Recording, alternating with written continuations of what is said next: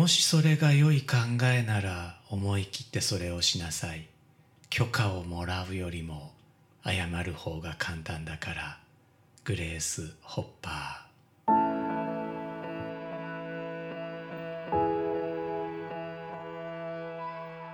ー。1です。おはようございます。このポッドキャストは僕が毎週お送りしているニュースレター STEAM ニュースの音声版です。STEAM ニュースでは科学技術工学アート数学に関する話題をお届けしています。STEAM ニュースは STEAM ボート乗組員のご協力でお送りしています。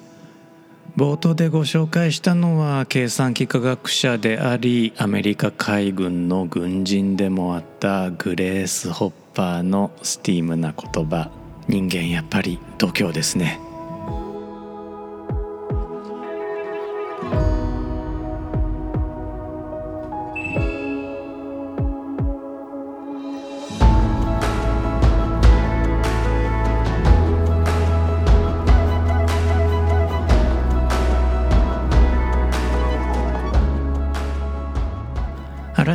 改めまして1です。このエピソードは2023年2月22日に収録しています。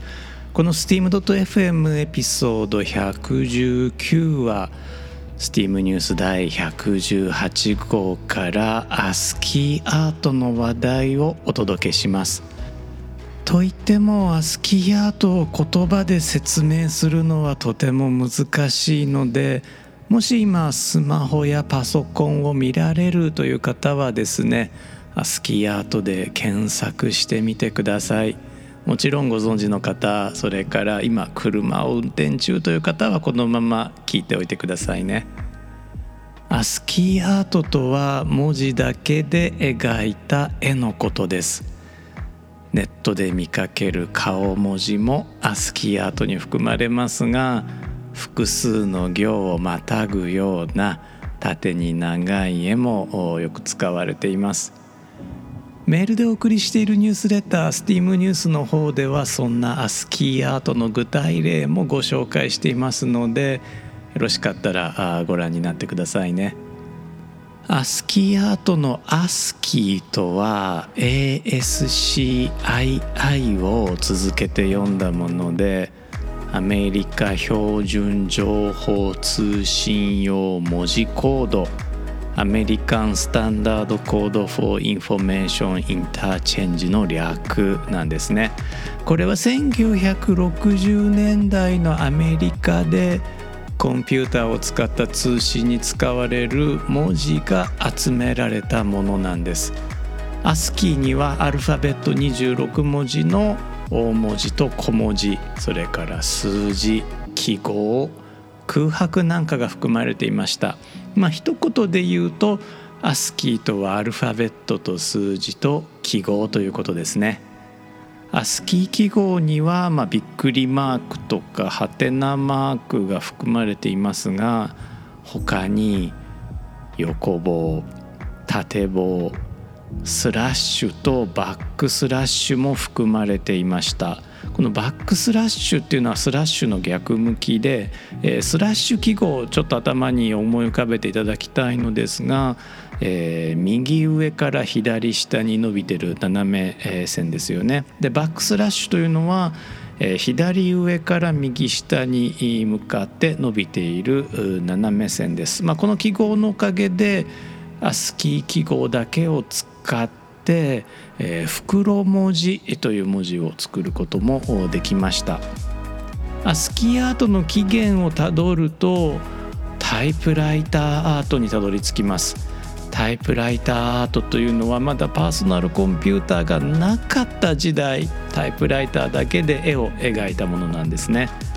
タイプライターアートの伝統は現在でも続いていてこれはこれでとても精緻な絵が描かれています。こちらもよかったらネットで検索してみてください。タイプライターアートにはさらに起源があります。その一つが不思議の国のアリスなんですね。作者ルイス・キャロル本名チャールズ・ドジソンは不思議の国のアリスの第3章に「コーカスレースと長い話という詩を挟んでいるのですがこの詩が英語で言うところのコンクリートポエトリー英語の詩をネズミの尻尾のように細長く成形して印刷したんです。まあ、長い話というのは英語ではロングテイルというふうに書きますから、まあ、それで、えー、テイルというのがねお話と尻尾と両方の意味があるので、まあ、尻尾の形にしたんでしょうね。もちろん「不思議の国のアリス」がコンクリートポエトリーの世界初というわけではなくてその起源は17世紀まで遡るそうです。なんか面白いですね。さて日本にもアスキーアートはあります。というよりも日本こそ本場なんじゃないかと思うぐらい日本のアスキーアートは独自の進化を遂げているんですね。その理由主に2つあると思うんです。1つ目こちらはですね文字の種類です。英語圏はずっとアスキー文字を使ってきたんですが日本ではずっと種類の多い字数文字を使うようになりました。字数というのは日本産業規格。まあこれは昔の日本工業規格のことですね。この字数が決めた文字の集まりが字数文字集合でよく使う漢字ひらがなカタカナそれに多くの記号が収められました。このためアスキーアートの自由度が飛躍的に向上したんですね。そして2つ目これはもう偶然が重なったとしか言いようがないんですが文字幅の文化が変化したことなんです。どういうことでしょうか？詳しくお話ししましょう。アルファベット文化圏では文字の幅は文字ごとに異なります。例えば M の文字想像してみてください。大文字でも小文字でも結構です。M の文字横幅が広いですよね。でところが小文字の L これ縦棒ですよね。横幅がすごく狭いんです。活字も文字ごとに幅が異なるので、まあ、これ英語文化圏、まあ、アルファベット文化圏ではきっちり文章を組むと文章の右端がガタガタになっていきます。でもこれはこれで OK なんです。これはこれでいいんです。現在はコンピューターの力を借りて、まあ、両端揃えというね、えー、両端をきっちり揃える組み方も簡単になったのですが、まあ、古い印刷本活版印刷の本だと右端が揃っていませんただまあ右端を揃えなきゃいけないという文化はなかったので特に不自然というわけではなかったんですね。で活字の場合だとまあこれでよかったんですが問題はタイプライターが生まれたことでした。タイプライターは1文字タイプするたびに紙を左へとずらしていきます。ただ M を印字する時には大きく紙をずらして L を印字する時は小さく紙を動かすということはタイプライターの機構が複雑になりすぎるため当時のエンジニアは別の方法を考えました。そうなんです。ご想像の通り全ての文字の幅を同じにしたんです。M という文字も L という文字も文字の幅を同じにしたんです。これを等幅フォントまたは等幅フォントというふうに呼びます。等しい幅と書いて等幅ですね。どうなんでしょうね、うん、コンピューターサイエンスの間では等幅という読み方の方があ主流かなとは思いますがあの東福というふうに読んでも間違いではないというかまあ漢字の読み方としては東福の方が正しいのかもしれませんね。等幅フォントはコンピューターにとっても扱いやすかったために昔のコンピューターこれあの80年代とかのですね1980年代とかのコンピューターは等幅フォントだけを内蔵していましたまあ、もちろんねあの後でお話しするような先進的なコンピューターはあこの等幅フォントだけではなくて文字の幅が変化するようなフォントも扱えたのですが、まあ、一般的には、えー、等幅フォントだけをかつては内蔵していました。まあ、今では活版印刷のような文字ごとにこう幅の異なる文字、えー、これプロポーショナルフォントと呼ぶのですがあこのプロポーショナルフォントを使って文章を書けますよね。まあ、っていうかおそらく皆さんが普段お使いのワードであるとかエクセルであるとか、まあ、あるいはそのメールソフトですねえここら辺みんなあのプロポーショナルフォントを使うようになっていますので、まあ、特に何も指定しなければプロポーショナルフォントを使っていると思います。でアルファベット文化圏のアスキーアートですねこのタイプライター文字で絵を描くというアスキーアートなんですがこちらはコンピューターを使っていても等幅フォントを使います。で日本のコンピューターもアメリカのコンピューターの真似をしてこれ1980年代の話なんですが当初はアスキー文字を採用していました。まあ、80年代というか70年代から80年代にかけてですねでところがですねこの時代バックスラッシュえ、つまり左上から右下へ抜ける斜線だけはどういうわけか真似をしなかったんです。まあ、おそらくバックスラッシュはめったに使わないということで日本の円記号お金記号に置き換えられてしまいました。まあ、アスキー文字というのはアメリカの企画なのでドル記号はあるんですがあの円記号がなかったんですね。で円記号ないとまあ日本で使うには不便だろうということで何かその1文字を円記号に割り当てたんですがその中でバックスラッシュが選ばれました。というわけで、えー、日本ではバックスラッシュを表示することができませんでした。でこれが実文字集合が一般的になった1980年代にようやくその実文字集合にバックスラッシュが入っていたおかげで、えー、日本人もバックスラッシュを手に入れたということになります。しかしですね1995年、まあ、このすぐ直後ですね大変なショックが日本を襲います。Windows95 ですね。Windows95 の標準日本語フォントは等幅ではなかったんです。その名も MSP ゴシック。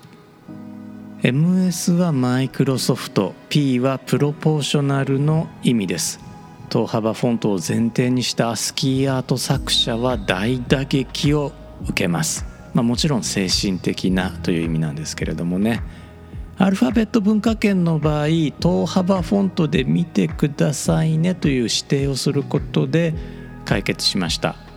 ウェブページにはこれこれのフォントで表示してくださいねという隠しメッセージを入れることができるんですが英語に限っては等幅フォントを指定できたので困らなかったんです。一方の日本語ユーザーたちですがもうこれは常識の斜め上を行く対応と言いましょうかね。MSP ゴシックプロポーショナルフォントだけで完成するアスキーアートを作り始めたんです。メールでお送りしているニュースレター STEAM ニュースにその具体例をご紹介していますので、まあ、ぜひね、えー、確かめていただきたいと思います。MSP ゴシックはプロポーショナルフォントですから文字ごとに幅が異なります。つまりブロックを並べるように絵が描けないんです。しかし日本のアスキーアート職人たちそこを乗り越えてプロポーショナルフォントでしかできないアスキーアートを次々と完成させてきました。それはもう曲芸のようなものなのですが等幅フォントでは決して描けないような作品が生まれていったんです。ところで MSP ゴシックはマイクロソフト社の製品です。中身は日本のリコーが作ったんですけれどもね。この MSP ゴシックを持っていない人は日本のアスキーアートを見ることができません。他の日本語フォントを使うと表示が崩れてしまうんです。そこで有志たちが MSP ゴシックと互換性のある日本語フォントモナーフォントを開発しました。アスキーアートを見るためにフォントを作り直すというもはや本末転倒というか変態ジャパンなんですが、まあ、これこそ日本の底力だと思いましょう。もともと日本には原稿用紙のように両端をきちっと揃えてこそ美しいという文化があります。また漢字もひらがなも文字幅は基本同じで文字幅を微調整するよりも縦横に文字がビシッと並んでる方が美しいと感じる習慣もありました。そこら辺も踏まえてなのでしょうか。1980年代の日本のパソコン NEC の PC9801 なんかも等幅フォントだけを採用していましたしプロポーショナルフォントが使えることが売りだったアップルのマッキントッシュも日本向けには等幅フォントの大阪というフォントを採用していました。それがいつの間にかスキーアートに限った話ではあるんですがアルファベット文化圏は等幅フォントに行って日本はプロポーショナルフォントに行ったんですよね。これは文明の衝突ではなくて文明のすれ違いというふうな呼び方をしてもいいんでしょうかね。これも本当面白いですよね。最後にアスキーアートの起源をたどっていた時に出会った意外なアートをご紹介したいと思います。ウィキペディアの英語版に、まあ、顔文字にあたるエモティコンというページがあるんですがこちらを読んでいたんですね。でこのエモティコンのページにアマチュア無線のスラング73まあ、英語の73ですね。この73が紹介されていたんです。アマチュア無線の73は主に男性によって手紙の締めの言葉である敬具ベストリガーズあるいはあまあもうちょっと気安く「さようなら」の意味で使われます。えー、日本のアマチュア無線でも更新の終わりに73っていうことがありました女性は73の代わりに88を使うことが多かったんですけれどもね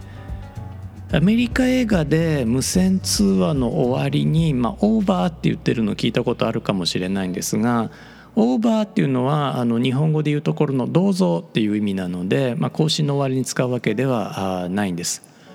まあ、逆にアメリカ人がねこの通話で73使ってるというシーン見たことないんですが、まあ、日本人が使う73というのもこう起源はアメリカなんです。73ってどういう意味だと思います？なんかこう数字でね73って書いてこれ顔文字かなと思ってもあんまり顔にも見えないしどうなんでしょうねっていうのがすごく疑問だったんです。えー、少し話はそれますがアメリカの警察無線ではあ、まあ、了解っていう意味で104えーと、104ですね、えー、104というのをよく使うんですが、まあ、これ別起源なので、まあ、置いておきます。でこの73なんですがモールス信号の時代から使われていたそうなんです。1857年にすでに使われていたという記録があるのでこれはあ無線通信グエル・マルコーニによる無線通信発明以前の、まあ、有線通信の時代から使われていたんですね。ウィキペディアの解説はここまでで、まあ、どうやったらこう73が締めの挨拶になるのかというのを書いてなかったんです。これ何だと思います ?73 って。で僕ピコーンってひらめいたんです。73モールス符号で打ってみますね、えー、お気づきになりましたでしょうか、えー、頭の中で、えーと、この、えー、モールス符号ってね、えー、トンと2なんですけれどもトンを点で2を横棒で、えー、想像しながらもう一度聞いてみていただけますかね。はい、どういうことかっていうとモールス符号で73はあツーツートントントン、えー、少し間が空いてトントントンツーツー、えー、これ英語ではあトンをドット、えー、それからあツーをダッシュと言いますからダッシュダッシュドットドットドット。ドットドットドットダッシュダッシュ。まあこれ、あ、のビジュアルイメージを脳内に思い浮かべてほしいんですが、まあ、横棒2本で点が3つそれから点が3つで横棒2本。これあの本とか読んでると、えー、長い文章の区切りにこうちょっと現れたりしませんか？これ文章区切りこれ英語ではディンカスっていうそうなのですが、まあ、どちらかというとこうチャプターディバイダーとかセクションディバイダーとかあそんな言い方の方が通じるかもしれません。あのこう文章の区切りですね区切りの横線、えー、なんかに使われる記号なんですがこれが73のモールス符号とそっくりなんですね。で僕これが答えじゃないかなと思ってるんです。つまり文章の区切りをアスキーアート風にしたのが73なんじゃないかなと。だからこれはアスキーアートじゃなくてモールスアートなんじゃないかなというふうに、え、思っています。で確かに調べていくとこのグリエルモ・マルコーニの無線通信以前の時代、えー、モールス信号というのは耳で聞かずに紙テープに印字させていたそうなんですね。えー、紙テープからあこう短点ドットと長点ダッシュが出てくるわけで、まあ、通信オペレーターはひょっとしたら通信終わりのつもりで73という画家の署名を残したのかもしれませんここら辺。もし真相を知っていらっしゃる方おられたら是非ご一報ください。お待ちしております。というわけでこのエピソードでは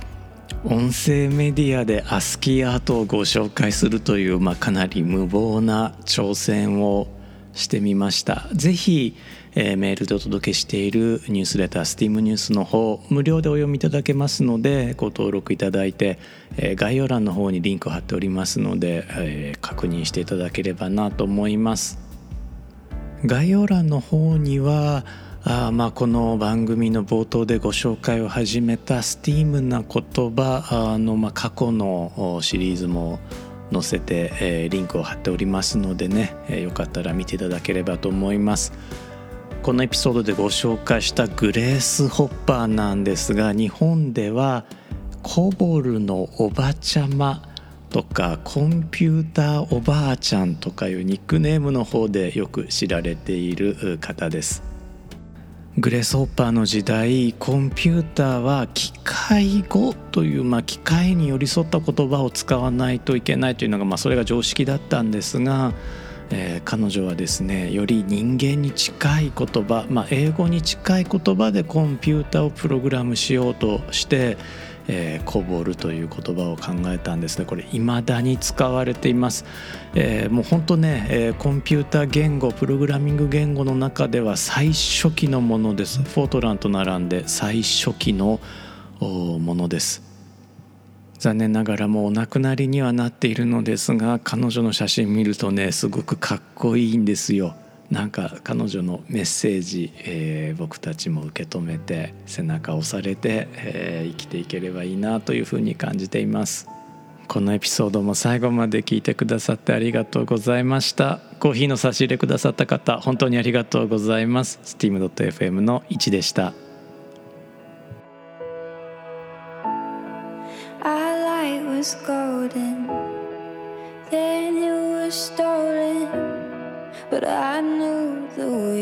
see the dawn. The darkness closed in, then it was broken. You always kept me holding on. Look at us now, look at you shine. We're not coming down. Don't